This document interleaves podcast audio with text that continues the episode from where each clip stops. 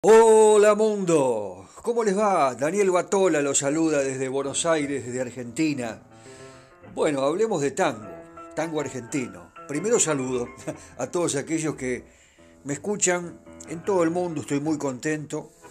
La gente de Hechos de Tango, por supuesto. Y muchos me han pedido la voz de un cantor tradicional.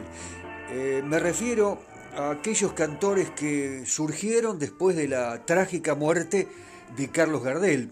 Momentos en, que el tango lucía con todo su esplendor, las orquestas, muere Gardel, se produce una cefalía, lógicamente, eh, y aparecen otras voces tangueras.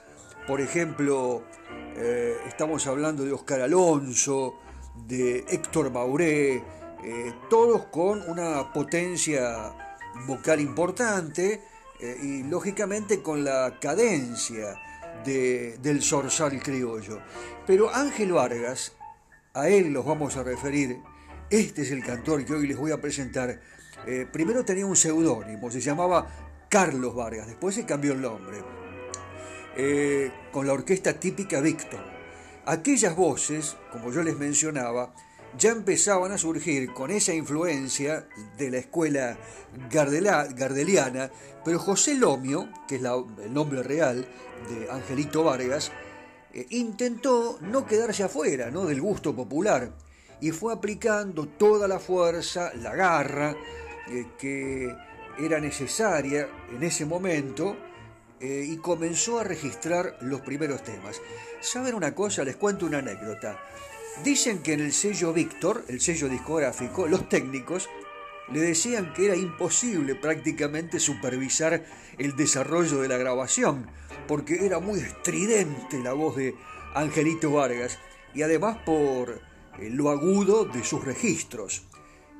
Ángel entonces, él trató de modular las interpretaciones y la verdad que lo logró, ¿no? Eh, por eso es que dio lugar a un estilo Vargas, un estilo melodioso, afinado, coloquial, un estilo porteño y milonguero. Cuando algún compositor le traía una partitura a Ángel Vargas para que la incluyera en su repertorio, él primero la hacía interpretar en el piano y saben qué, eh, qué notable esto, la llamaba la señora y trataba de bailar el tema que le habían traído. Si la obra era apta para ser bailada, la adoptaba, la grababa, la cantaba. En caso contrario, el compositor se tenía que volver con la partitura debajo del brazo en busca de otro cantor. Precisamente por eso siempre se rodeó Ángel Vargas de directores con un estilo bien milonguero.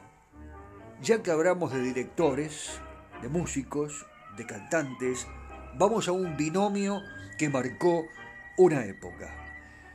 Uno de los más importantes y seguidos por la muchachada, por las barras, que, eh, bueno, cada una de ellas tenía eh, una orquesta eh, definida. Vamos a escuchar a los dos ángeles del tango, Ángel Vargas y Ángel de Agostino.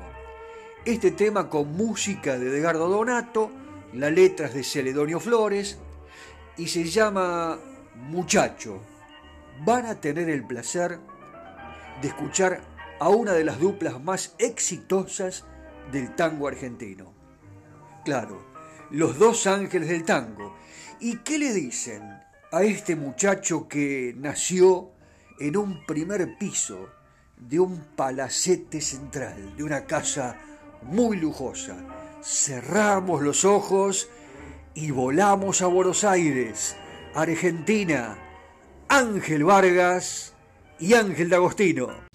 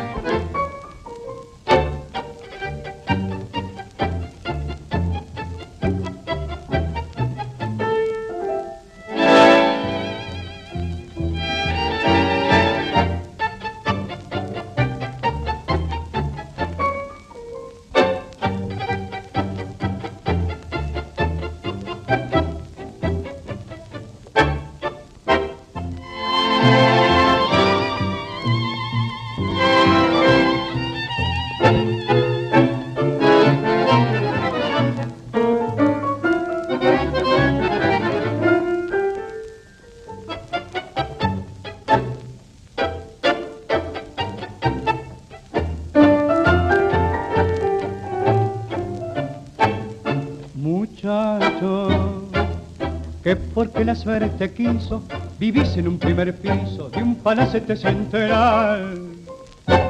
Que para vicios y placeres, para farras y mujeres, dispones de un capital. Muchacho, que no sabes el encanto de haber derramado llanto sobre un pecho de mujer. Y no sabes que secarse en una timba y armarse para volverse a meter.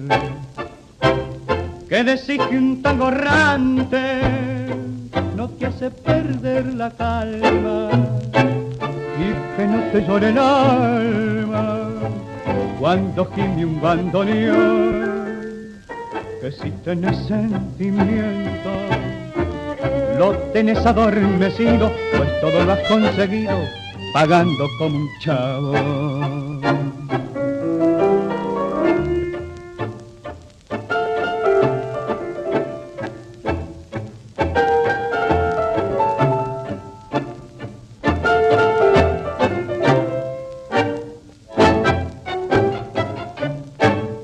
¿Se dieron cuenta la dulzura?